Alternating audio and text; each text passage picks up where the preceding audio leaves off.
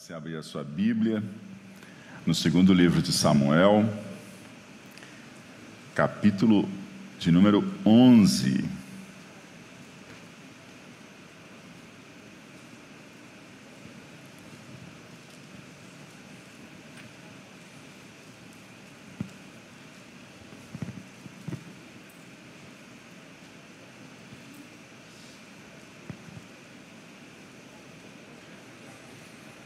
Glória a Deus. Quem está feliz com Jesus, dá um glória a Deus.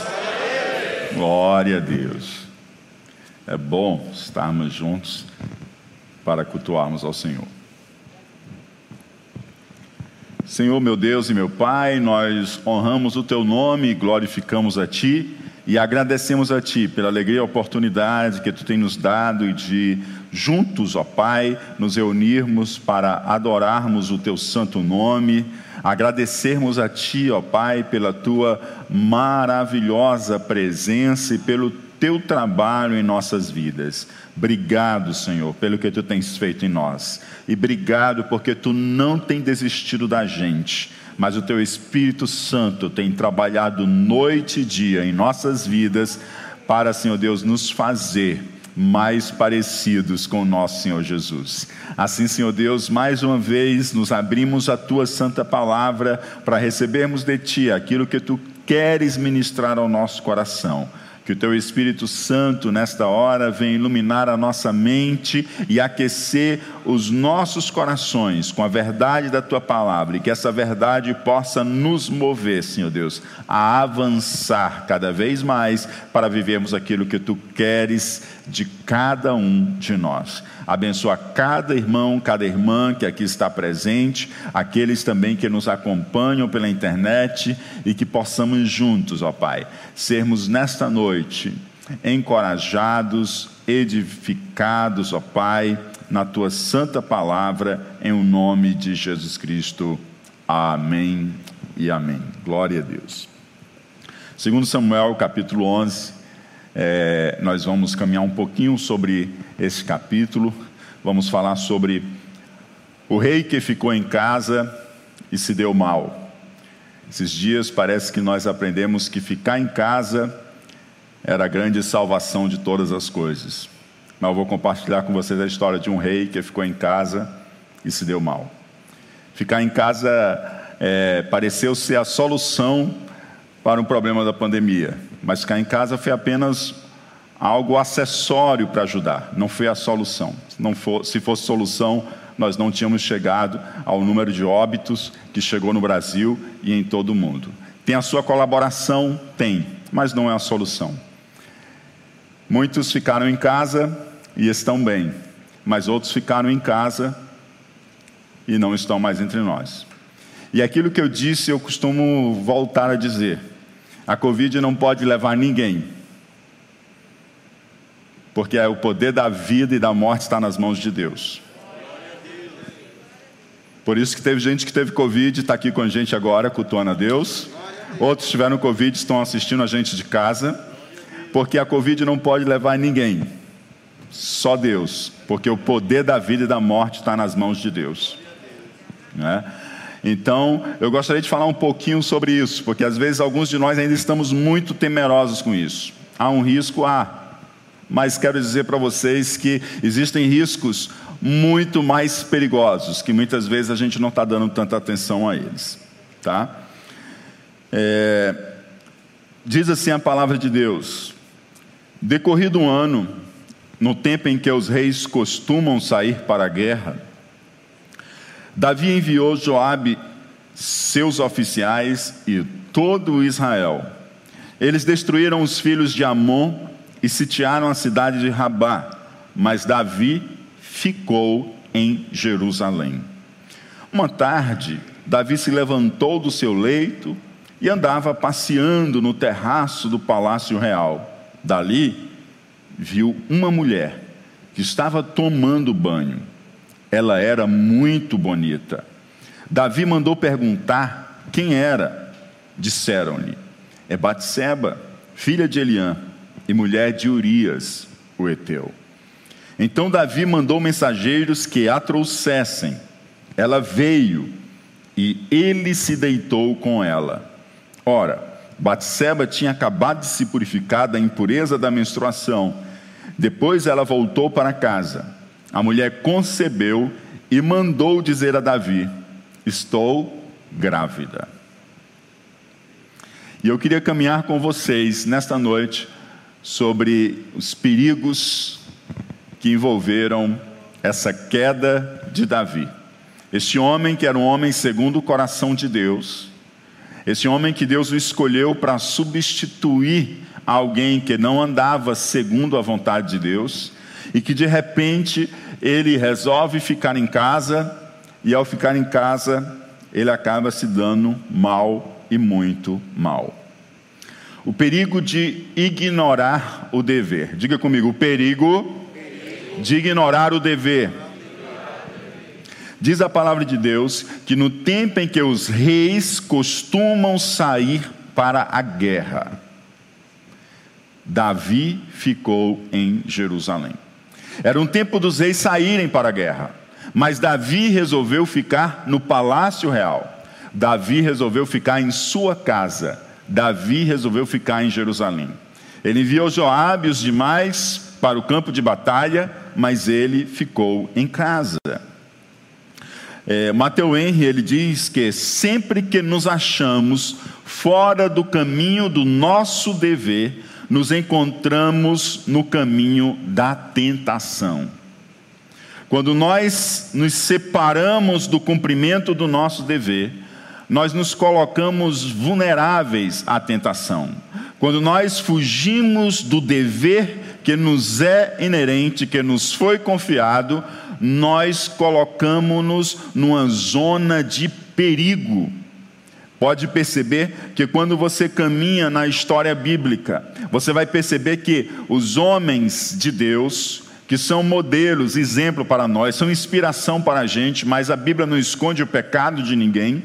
Você pode perceber que esses homens sempre, quando eles entraram na zona de tentação, deslizaram e caíram, eles estavam afastados do cumprimento do dever que Deus os confiou. Quando eu me afasto do dever confiado por Deus a mim, quando eu afasto de cumprir o dever que Deus confiou a mim, na verdade eu me afasto do centro da vontade de Deus. E ao me afastar do centro da vontade de Deus, eu começo a estar numa zona de perigo, eu começo a caminhar numa zona de tentação. E quem está numa zona de tentação, mais ainda ele está vulnerável a ceder esta tentação. Aquela não era a época de Davi estar em casa. Aquela não era a época de Davi permanecer em Jerusalém. Aquela era a época de Davi estar no campo de batalha guerreando. Era dever. Era a época dos reis estarem em guerra. Davi precisava estar em guerra. Joabe não era o rei. Joabe era comandante do exército. Joabe estava cumprindo o seu dever como comandante do exército. Mas Davi estava em seu palácio em Jerusalém. Davi estava em sua casa em Jerusalém ele fugiu do seu dever. E quando nós fugimos do nosso dever, nós corremos sérios riscos. Pode perceber, ah, faça um autoexame da sua própria vida. Lembre algum momento em que você escorregou feio e perceba que nesse momento você estava afastado do dever que ele era confiado. Como muito bem diz Mateus Henry, sempre que nós nos achamos fora do caminho do nosso dever, nos encontramos no caminho da tentação. Então, o primeiro perigo é o perigo de ignorar o dever. O dever que Deus tem confiado a você. Quando você se omite a Ele, você corre um sério risco de cair em tentação. O segundo é o perigo de supervalorizar a autoproteção. Diga comigo, o perigo de supervalorizar a autoproteção. Ou seja, eu valorizo demais a minha proteção. Os meus olhos estão centrados demais em mim. É o que nós encontramos nesse momento na vida do rei Davi. É uma coisa um tanto atípica da vida dele. E aí isso chama a atenção da gente também por isso. Por quê? Porque Davi não é marcado por alguém que tem a sua vida por preciosa. Davi não é marcado por alguém que supervaloriza a sua autoproteção. Davi é alguém que coloca a sua vida em risco, lutando com o urso. É alguém que coloca a sua vida em risco, lutando com o leão. É alguém que coloca a sua vida em risco, lutando contra Golias. É alguém que coloca a sua vida em risco, saindo para guerrear contra filisteus. E Davi não tem medo de fazer isso. Davi é alguém que coloca a sua vida em risco quando ele foge de Saul e vai para os reis inimigos, ele é colocado diante do seu inimigo. Davi não tem a sua vida por preciosa. Davi não tem essa questão de autoproteção exacerbada de forma alguma, de maneira alguma. E aí isso chama atenção para a gente, de que a gente pode caminhar muito bem a vida toda, mas se a gente não tiver cuidado, nós podemos sim, nosso centro de gravidade, ele mudar para um outro local. Esse homem que não tinha sua vida por preciosa, esse homem que colocava Deus acima de todas as coisas, ele preferia perder a sua vida a desagradar o próprio Deus.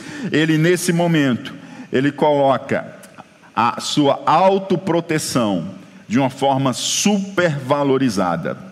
Davi prefere a segurança do fique em casa do que o risco de sair e ser ferido na guerra. Se Davi tivesse decidido ficar em casa e não sair, correr o risco de ser ferido contra Golias, a história seria outra. Mas ele teve coragem, não em si mesmo, mas pelo nome do Senhor.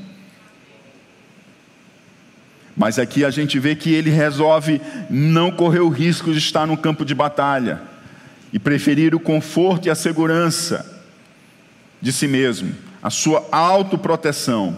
E quando nós temos uma supervalorização da autoproteção, isso aponta sinais que nós precisamos considerar com muito zelo e cuidado. Primeiro sinal de que pode haver um problema sério na minha espiritualidade.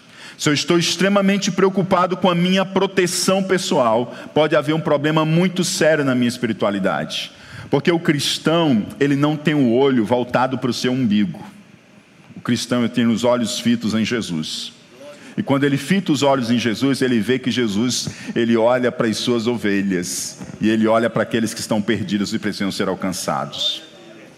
E quando o cristão vê isso, ele é movido pela compaixão de Cristo. Então ele passa a também ter os olhos não simplesmente para a sua proteção, mas ele olha para o outro. Ele olha para o outro que é seu irmão na fé, e ele olha para o outro que é perdido e precisa ser alcançado.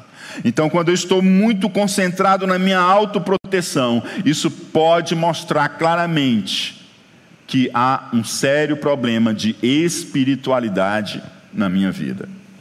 Porque porque aponta um egocentrismo. Ao invés de Jesus ser o centro da minha vida, eu sou o centro da minha vida. E terceiro, um foco demasiado na realidade presente. Eu quero proteger a todo custo a minha vida hoje eu perco a dimensão daquilo que falamos semana passada, da realidade suprema, eu perco a dimensão da realidade eterna, eu coloco a minha vida como se ela se resumisse simplesmente a isso aqui. Eu lamento muito, mas teve muita gente que se fez de tudo para se proteger durante esse período e não escapou, não está mais entre nós.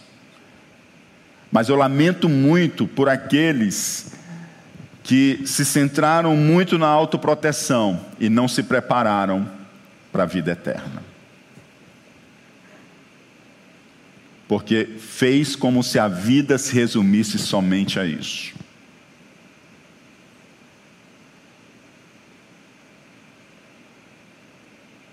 E alguns de nós poderíamos muito bem ter ido, porque o nosso passaporte já está carimbado. E nós não resumimos a vida a esse tempo presente. Quando eu recebi o diagnóstico de câncer e cheguei na mesa da minha gerente, então eu cheguei para ela e disse: Olha, eu recebi esse diagnóstico, não sei ainda se vou fazer cirurgia. Quando eu disse isso, ela regalou os olhos, levou a mão à cabeça: Não, você tem que fazer. Eu disse: Eu não sei se eu vou fazer, porque eu não sei se Jesus vai me curar com ou sem cirurgia. Mas ainda que Jesus não me cure com ou sem cirurgia, Ele continua sendo Deus. E a minha vida não se resume aos dias aqui na terra. Então, eu não posso estar centrado numa supervalorização da minha autoproteção. Se nós fôssemos pessoas que estivéssemos concentrados numa superproteção, numa supervalorização da nossa autoproteção, nós não sairíamos do nosso conforto para nos arriscarmos em lugares onde corremos riscos.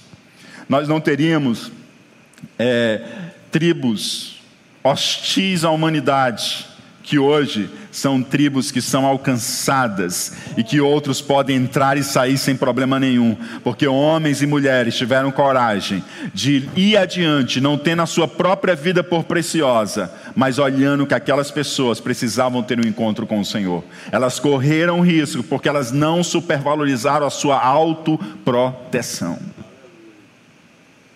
Nós não estamos chamando ninguém para ser louco e para um penhasco e pular do penhasco mas estamos chamando pessoas a estarem no centro do dever que Deus nos confiou e não termos supervalorização da nossa autoproteção. O Senhor Jesus diz que aquele que quiser ganhar a vida, perdê-la-á. Mas aquele que fizer de tudo para não perdê-la, vai acabar perdendo. Terceiro, o perigo de priorizar a comodidade. Diga comigo, o perigo de priorizar a comodidade. O rei Davi, ele preferiu a comodidade do fique em casa, em seu palácio real, a estar no desconforto do campo de batalha. Gente, o campo de batalha é muito desconfortável. Você que gosta de assistir documentário de, de guerra, gosta de assistir filme de guerra, dá para a gente perceber como é um ambiente muito desconfortável. É desconfortável fisicamente, é desconfortável emocionalmente, psicologicamente, é um ambiente de tensão, não é? E o rei Davi entendeu que era mais confortável, mais cômodo para ele ficar em casa do que ele sair para o desconforto do campo de batalha. Quando nós priorizamos a comodidade como nosso valor maior, nós passamos a ter o prazer da comodidade como nosso maior valor. E se nós colocamos o prazer da comodidade como nosso maior valor, nós entramos em sérios riscos. Definimos o que fazer ou o que deixar de fazer, levando em conta como critério o que é cômodo, o que é confortável e o que é agradável. Porque se eu procuro o que é cômodo, eu não vou procurar o que é certo. Eu vou procurar o que é confortável, eu vou procurar o que é cômodo, eu vou procurar o que é agradável. Eu louvo a Deus pela vida de vocês, porque vocês, com alegria, na retomada, têm se ajuntado para adorar e louvar a Deus. Eu tenho alguns colegas de algumas igrejas que esse está sendo um tempo muito difícil porque algumas pessoas, elas abraçaram a comodidade e elas não querem mais se deslocar para estar juntos no templo para adorar a Deus. Simplesmente pela comodidade, porque às vezes em casa você nem para mesmo para dar toda a atenção. Você fica ali com, com a TV ligada, né, na transmissão e você fica fazendo uma coisa e outra e você não consegue estar tão conectado como você está aqui. Sim ou não? E alguns colegas estão numa situação tão difícil que tem alguns que estão é, com receio de ter que devolver os templos que são alugados, que as pessoas não estão voltando na retomada. E aí isso é muito estranho, porque as mesmas pessoas que saem para restaurante, que saem para shopping, que saem para trabalhar, que saem para um encontro com amigos, elas saem para todos os lugares, mas elas não voltaram para cultuar ao Senhor no templo. E eu quero louvar a Deus pela vida de vocês. Né? Quero louvar a Deus pela densidade aqui na sede como nas congregações, porque vocês entendem que não é simplesmente a comodidade de estar no nosso sofá, né? Que é bom, né? Não é a comodidade de estar na nossa casa, mas existe algo muito maior do que isso. Não somos dirigidos simplesmente pelo que nos é mais confortável né? Somos dirigidos por valores maiores, nos movemos não pelo que nos é mais agradável, confortável e cômodo, nos dirigimos por aquilo que é certo e que agrada a Deus.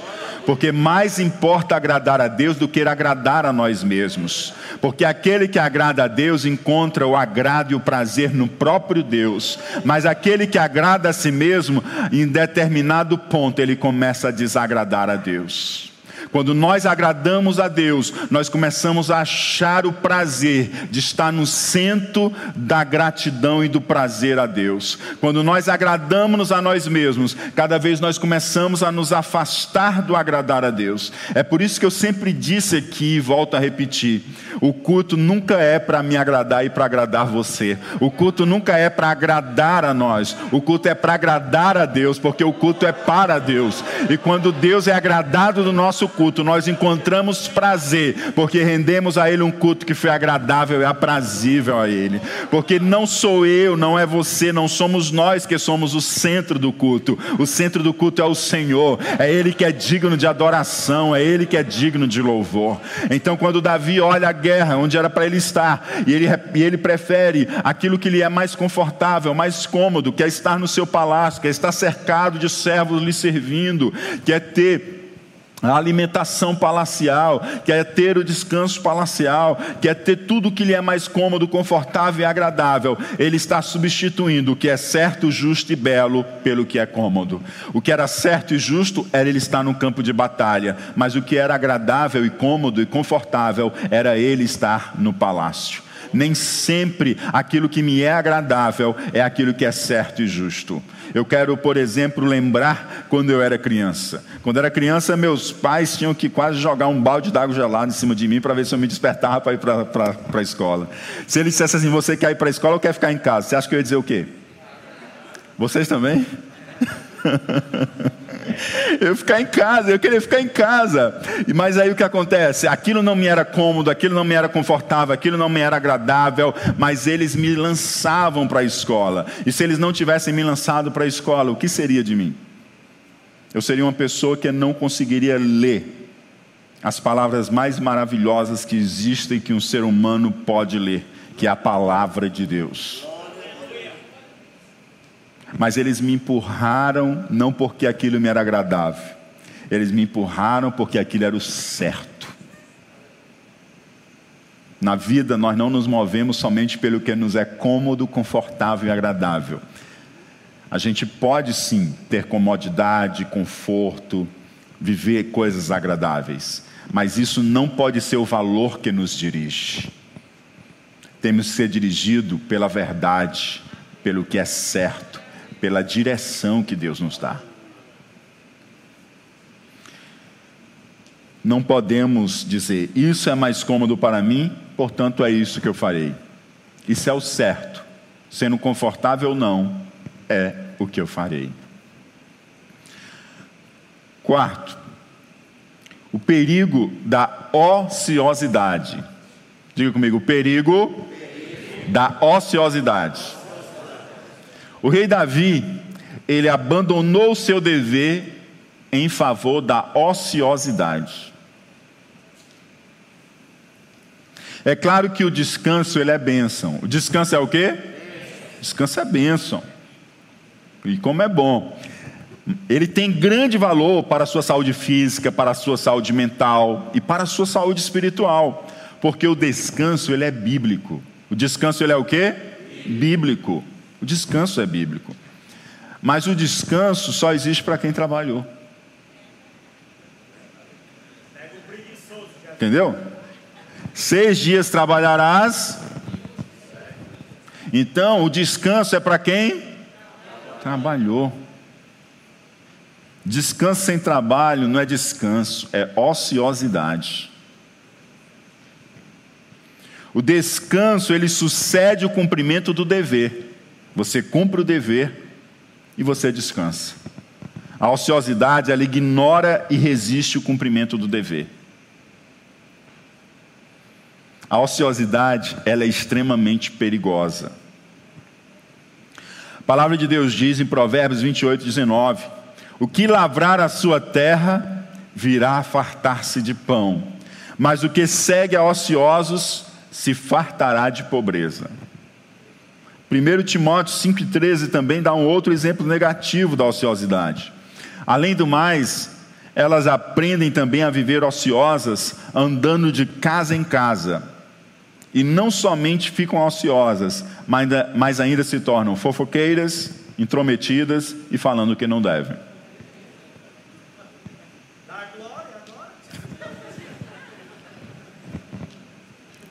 E agora também, se fosse Paulo escrevendo hoje, ele colocaria talvez assim: além do mais, elas aprendem também a viver ociosas, elas e eles, né? Andando de perfil em perfil no Instagram e não somente ficam ociosas e ociosos, mas andam se tornando fofoqueiros e trometidos e falam o que não deve e postam o que não deve. A ociosidade ela é um verdadeiro perigo. Existem pessoas que pecam, caem no grande perigo de não descansar. E a falta de descanso também é um perigo, te leva a uma área de tentação. E existem pessoas que vivem ociosidade, e ela também te coloca no campo de tentação.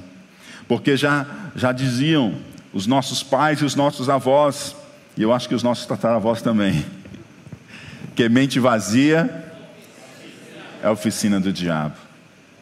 E também diziam que o ócio dá a luz a todos os vícios.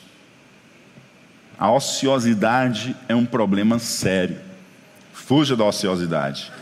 Pessoas que têm alguns pecados escravizantes, quando você começa a caminhar com elas, no acompanhamento, e começa a tentar identificar os gatilhos que disparam elas para a prática daquele pecado escravizador, geralmente vai ter ali também, em muitos casos, vai acontecer um tempo de ociosidade que leva à prática daquele pecado escravizante. Então, nós temos esse perigo da ociosidade. É, ao invés de estar cumprindo o seu dever, ele estava ocioso no seu leito, andando, passeando no terraço do seu palácio real. Quinto, o perigo de abrigar desejos pecaminosos. Diga comigo o perigo de abrigar desejos pecaminosos. O rei Davi ele ficou em casa e ele não cuidou que o pecado ele não é, não é barrado pela porta de casa, gente. Você pode fechar sua porta, sua janela, pode colocar tela nas janelas, tela na porta, pode ser que o mosquito não entre. Mas pecado não é barrado pela porta da nossa casa. Pecado não foi barrado pela porta do palácio real, nem pela guarda real que estava ali para proteger Davi. O pecado ele transita em todo lugar. Pecado ele transita em todo lugar. Onde tem ser humano, o pecado anda. Você entendeu? Por quê, amados? Porque tudo começa dentro de nós, do coração. Segundo Samuel 11, 2, diz assim, uma tarde, Davi se levantou do seu leito e andava passeando no terraço do palácio real. Não tem problema se deitar, não tem problema dormir e nem tem problema passear. O problema é que ele está fazendo tudo isso à custa de não cumprir o seu dever. Ok? Então o que nós temos aqui não é descanso, o que nós temos aqui é o que? Ociosidade, isso. Dali viu uma mulher que estava tomando banho. Ela era muito bonita. O que, que aconteceu aqui? É, quando ele estava passeando no terraço, ele acabou observando na cidade, em uma das casas próximas ao palácio, ele enxergou que tinha uma mulher que estava tomando banho. Ela estava despida, tomando banho, quando ele olhou, ele achou aquela mulher muito bonita. É, quando ele estava passeando e ele enxergou, não foi algo que ele fez procurando alguém nu para ver. Né? Ele não entrou no site procurando um site de pornografia. Aconteceu. Só que o problema foi o quê? Quando aconteceu, ele já vinha com uma série de problemas. Ele não estava cumprindo o seu dever, ele estava com ociosidade, ele estava com supervalorização da sua autoproteção. Você está entendendo? Então, quando ele viu, na verdade, ao invés de ele desfazer-se do que aquela visão poderia despertar dentro dele, ele começou a alimentar dentro de si o desejo por aquela mulher. Né? E você sabe que Davi aqui já era rei, já tinha sua mulher, já tinha concubina, e ele olha para aquela mulher e ele poderia simplesmente ter seguido adiante e ter cortado ali naquele mesmo instante qualquer alimentação pelo pecado. Mas o desejo foi despertado e ele começa a alimentar e a dar vazão a esses desejos pecaminosos. Tiago 1, 14 a 15 diz o seguinte: Cada um é tentado pela sua própria cobiça, quando esta o atrai e seduz. Então a cobiça, depois de haver concebido, ela dá à luz o pecado. E o pecado, uma vez consumado, gera a morte. Então, tudo começa o quê? Com a cobiça, com o desejo. Percebeu que a gente disse que está dentro de nós? Está dentro de nós. Então nós precisamos ter muito cuidado em dar espaço, em abrigar desejos pecaminosos. E no meio dessa quarentena foi recorde em pornografia aqui no Brasil. Eu acredito que isso deve ter acontecido em todo o mundo. Brasil, pornografia cresceu alarmantemente, né? E um país do tamanho do nosso e com tanto evangelho que tem o nosso, isso quer dizer que também teve evangélicos que ou cresceram mais ainda o seu tempo de uso de pornografia, ou iniciaram o seu tempo no uso de pornografia. E aí você não percebe que você está brincando com algo extremamente perigoso.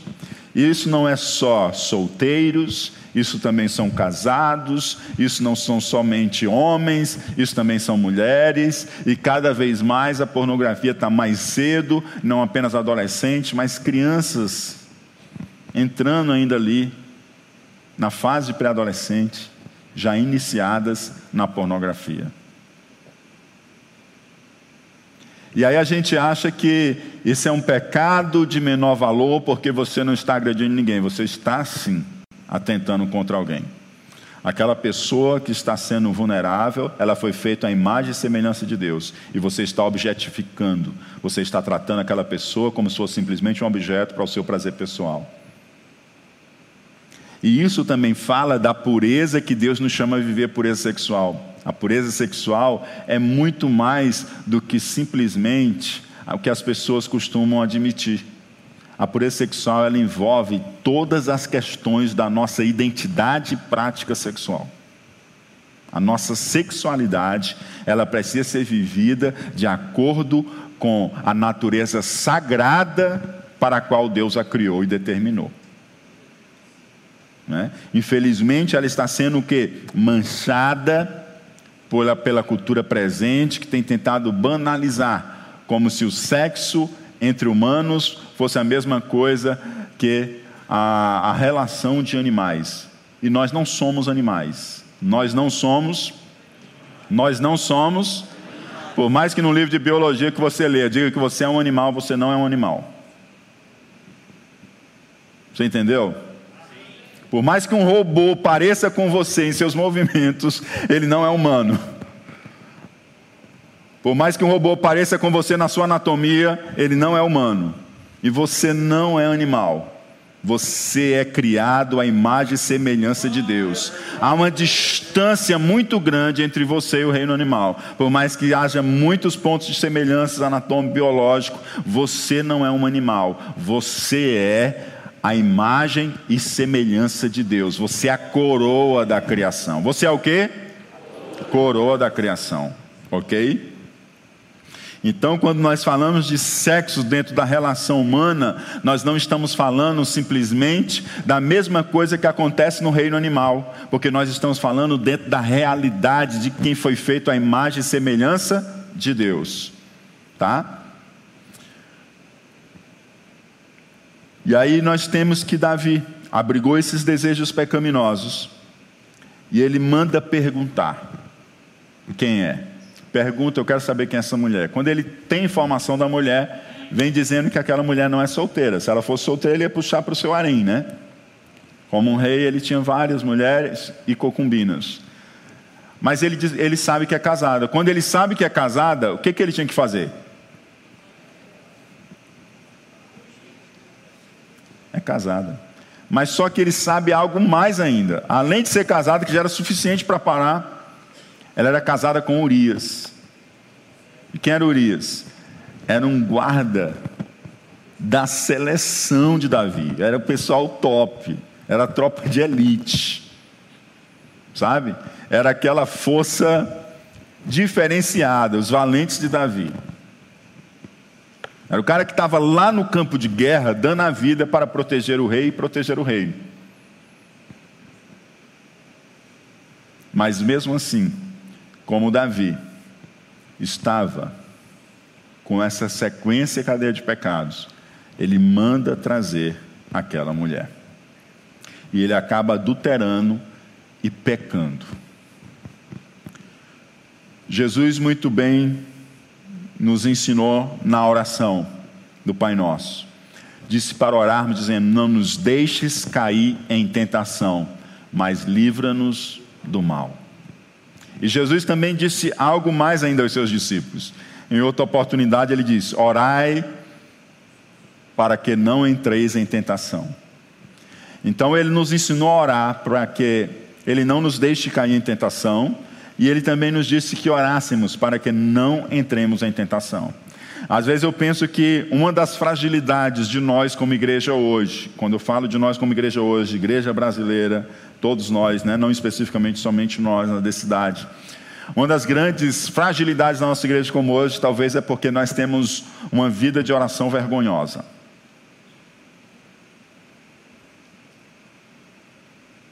Porque a palavra de Deus diz assim para os discípulos: o Senhor olha para eles e diz: orem para que vocês não entrem em tentação. E parece que nós não estamos orando e temos entrado em muitas tentações.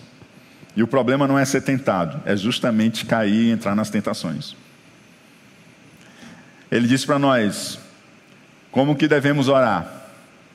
Não nos deixeis cair em tentação. Não nos deixes cair em tentação, mas livrai-nos do mal. Mas nos livra, Senhor, do mal. E ele outra hora diz: orem para que vocês não entrem em tentação. Não cair em tentação e nem entrar em tentação. Na verdade, nós vemos que na questão do pecado do adultério, Davi não fez nada arquitetado, ele caiu em tentação. Mas existem pessoas que arquitetam e entram em tentação.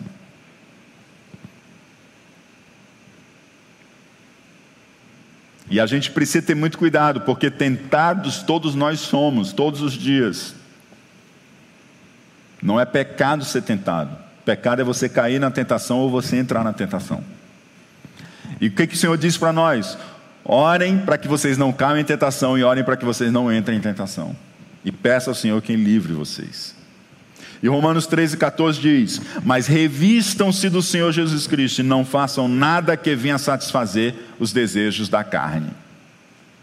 Esses dias de pandemia, com muito tempo livre, teve gente que soube fazer bom uso desse tempo. Mas teve gente que ficou muito vulnerável e acabou abrigando os desejos que não são agradáveis a Deus.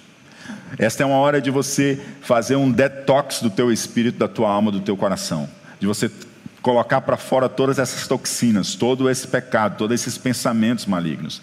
Teve gente que aproveitou muito tempo para ver muito filme, muita série, e algumas coisas dessas foram até benéficas para vocês, mas algumas dessas foram malignas mesmo, porque elas estavam cheias de setas inflamadas do maligno para destruir determinadas convicções de sua fé e começar a banalizar coisas que são sagradas como se não fossem. Porque há sim, há um movimento claro, há uma agenda mundial, há muito dinheiro investido para que determinadas bandeiras sejam defendidas. E esse dinheiro é colocado dentro da indústria cinematográfica, esse dinheiro é colocado dentro da indústria de produção de filmes, para que determinadas bandeiras sejam defendidas. Porque quando eles começam a colocar os nossos olhos diante disso e a nos linkar com as emoções diante daquelas bandeiras, nós aos poucos vamos cedendo e levantando bandeiras que são bem estranhas à nossa fé cristã. Caímos em tentação sem nem percebermos. Fiquei alarmado que vi esses dias em algumas redes sociais nacionais pessoas levantando a bandeira e defendendo coisas tão antagônicas à fé cristã e dizendo assim: eu sou evangélico, eu sou evangélica. E eu não concordo com isso ou eu concordo com isso. E eu disse: meu Deus, meu Deus, o que, que está acontecendo? As pessoas não estão ouvindo o que está sendo pregado, as pessoas não estão lendo a palavra, ou as pessoas ouvem e não escutam mais a tua palavra e leem como se fosse tua palavra, mas leem como se fosse mais um jornal de um dia, mais um livro, uma narrativa de um editor, uma narrativa de um jornalista, e não entendem que na verdade a palavra de Deus é fiel e digna de toda aceitação. O que está acontecendo? Deus nos guarde disso. Sexto, o perigo de querer resolver o pecado socialmente. Diga comigo, perigo de querer resolver o pecado socialmente. O rei Davi ficou em casa e pensou que podia resolver o pecado socialmente. Ele pecou, ele adulterou, gerou um problema sério. A mulher mandou dizer para ele: Olha, eu estou grávida. Como é que ela estava grávida se o marido estava em campo de batalha?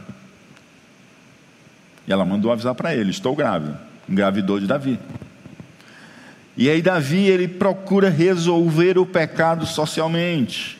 Já que eu estou na privacidade do meu lar, e já que eu tenho direito ao sigilo nas comunicações reais da realeza, eu vou tentar resolver isso de forma social.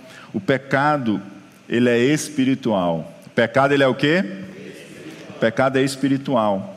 E ele tem consequências sociais, mas ele é espiritual. E se ele é espiritual, não adianta tentar resolver as consequências sociais ignorando a base espiritual do pecado. Resolver as consequências sociais não resolve o problema do pecado. Ele disse: Isso vai causar um escândalo, isso vai ser um problema para o meu reinado, isso vai ser um problema muito sério. Preciso resolver isso. Já sei o que eu vou fazer. Aí ele procura criar uma situação para resolver socialmente. E tem muita gente que acha que o pecado se resolve só você tentando amenizar as consequências do seu pecado. Mas eu quero dizer que isso não resolve o pecado. Davi procurou ocultar o pecado. Eu estou em casa e eu vou esconder o pecado também. Assim como eu me escondi da guerra, eu vou esconder o pecado também ocultar o problema do pecado para que não gere maiores problemas, não resolve o problema. Queria que você desse muita atenção a isso. Tem muita gente que está querendo resolver o problema do pecado, tentando minimizar as consequências e ocultando o pecado. Quer dizer para você que você não está resolvendo, mas você está, você está criando, gerando um problema ainda maior. Porque de fato, quando você busca ocultar o problema, quando você busca ocultar o pecado, você cria mais problemas. Tem muita gente que vive uma vida de mentira. Uma vida de mentira. Não confessa o pecado, não trata o pecado, vive para esconder o pecado, gasta esforços, energia, dinheiro para ocultar o pecado e as suas consequências, quando ele deveria gastar energia era para rasgar o seu coração era para se arrepender diante de Deus, para confessar os seus pecados. Pois quem muito luta para esconder seu pecado, isso pode ser um forte indício que ainda não se arrependeu dele. Quando você luta demais para esconder o seu pecado, isso é um forte indício de que você, muito provavelmente, não se arrependeu do seu pecado.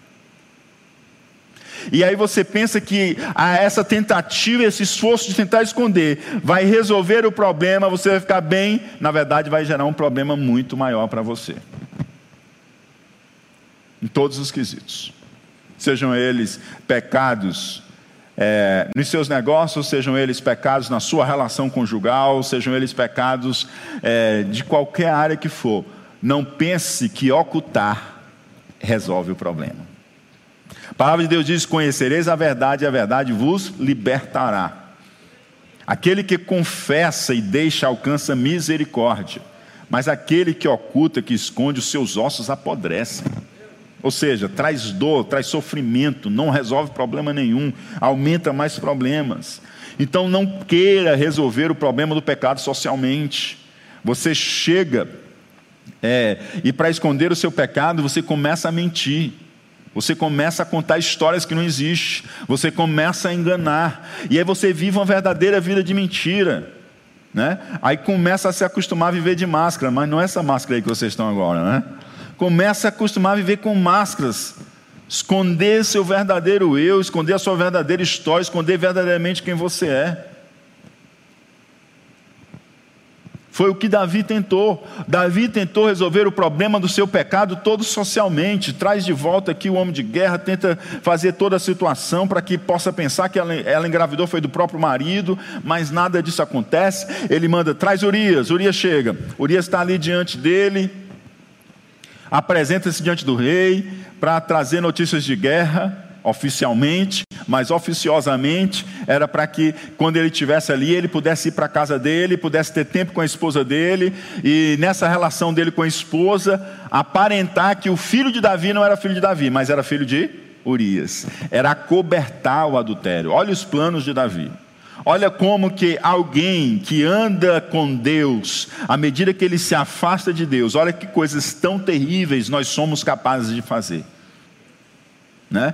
E tudo começa com algo que parece tão simples, gente, tão simples, deixou de cumprir o seu dever. O que, é que há de mais deixar de cumprir o seu dever? Deixou de cumprir o seu dever. E a história vai cada vez piorando. Considere bem isso. Se você está lutando muito para esconder o seu pecado, é quase certo de que você ainda não se arrependeu dele.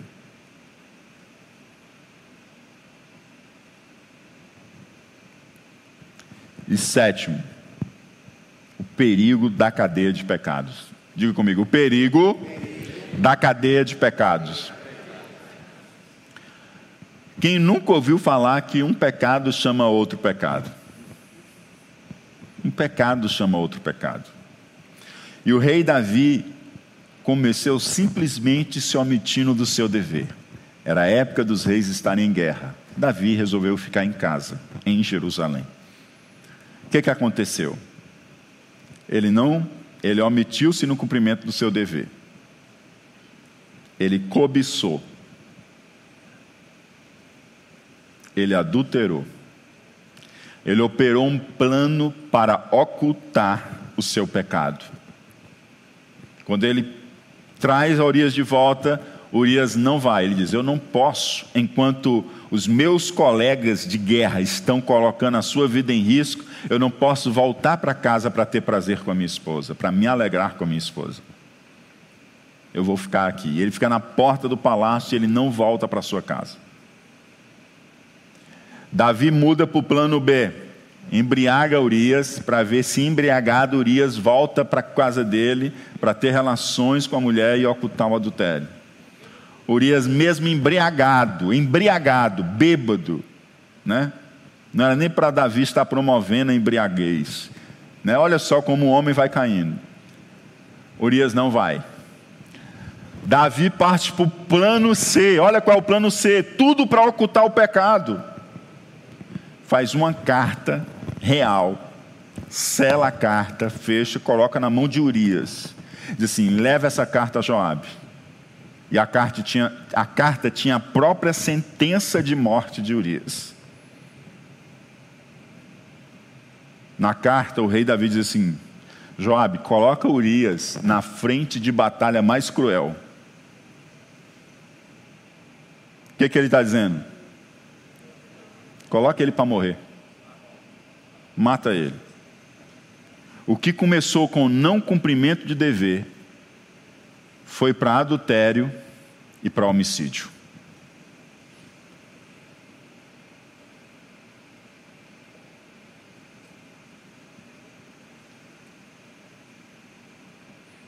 Isso se chama o perigo da cadeia de pecados. Quando você ver alguém cometendo determinados pecados, não pense que aquilo começou daquele jeito. Aquilo ali teve um passo, um, pecado chamando outro pecado. Como é que o crime, a facção, batiza os novos integrantes? Como é que o crime batiza os novos integrantes? Coloca, coloca a pessoa para fazer um trabalho sujo.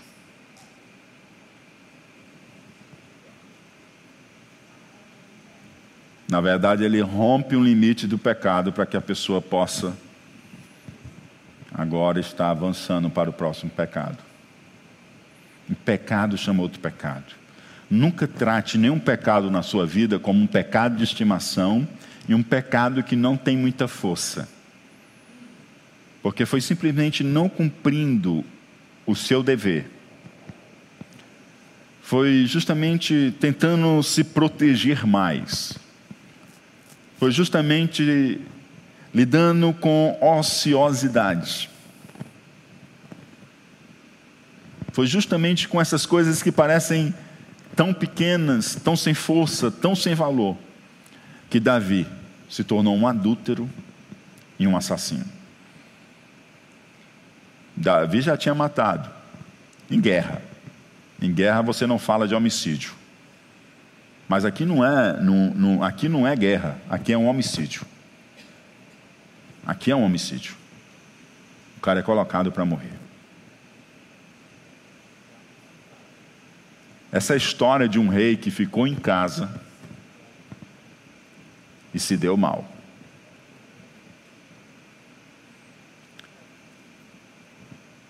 Mas tem um rei que saiu de casa. E ele não só se deu bem,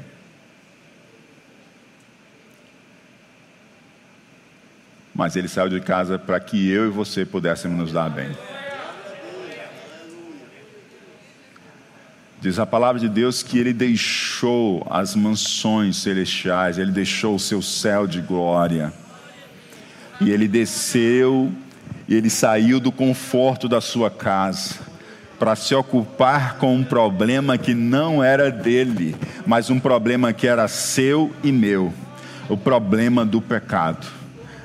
E ele veio e habitou entre nós.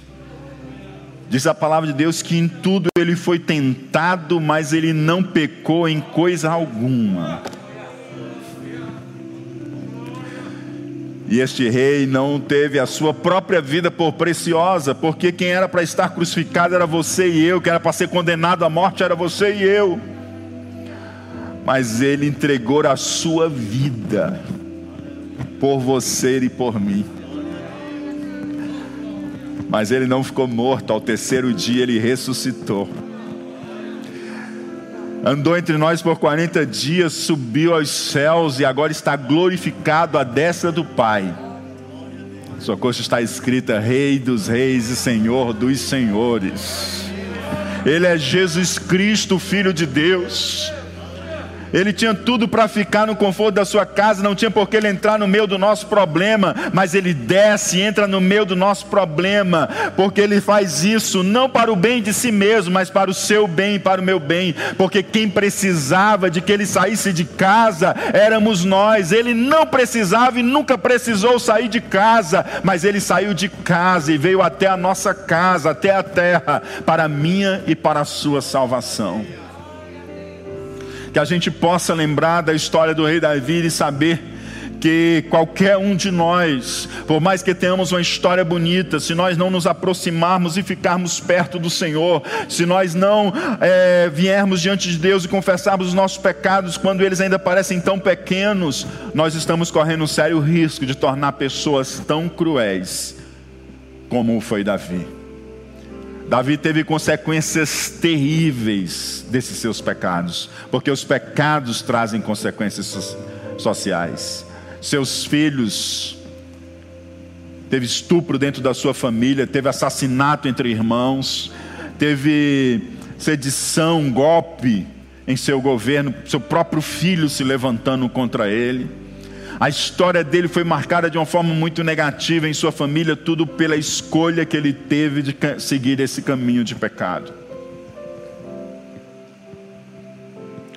Mas um dia Davi chega diante de Deus, Salmo 51, e arrependido, ele confessa os seus pecados e ele alcança a misericórdia de Deus.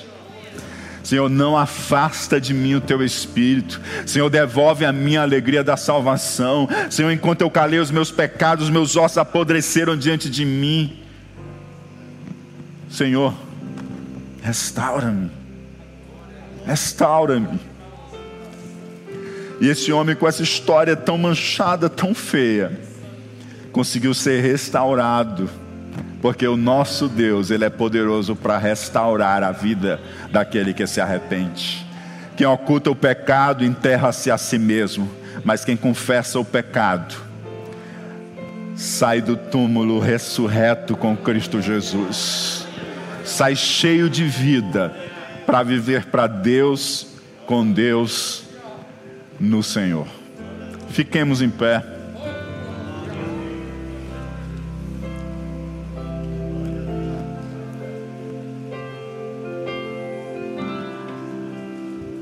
Gostaria de saber se há entre nós, nessa noite, alguém que deseja receber Jesus como Senhor e Salvador da sua vida ou se reconciliar com o Senhor. Se há alguém entre nós para receber Jesus ou se reconciliar com o Senhor, dá um sinal com sua mão, salva de palmas para Jesus, amados. Diz a palavra de Deus que há festa nos céus. Glória a Deus. Aleluia.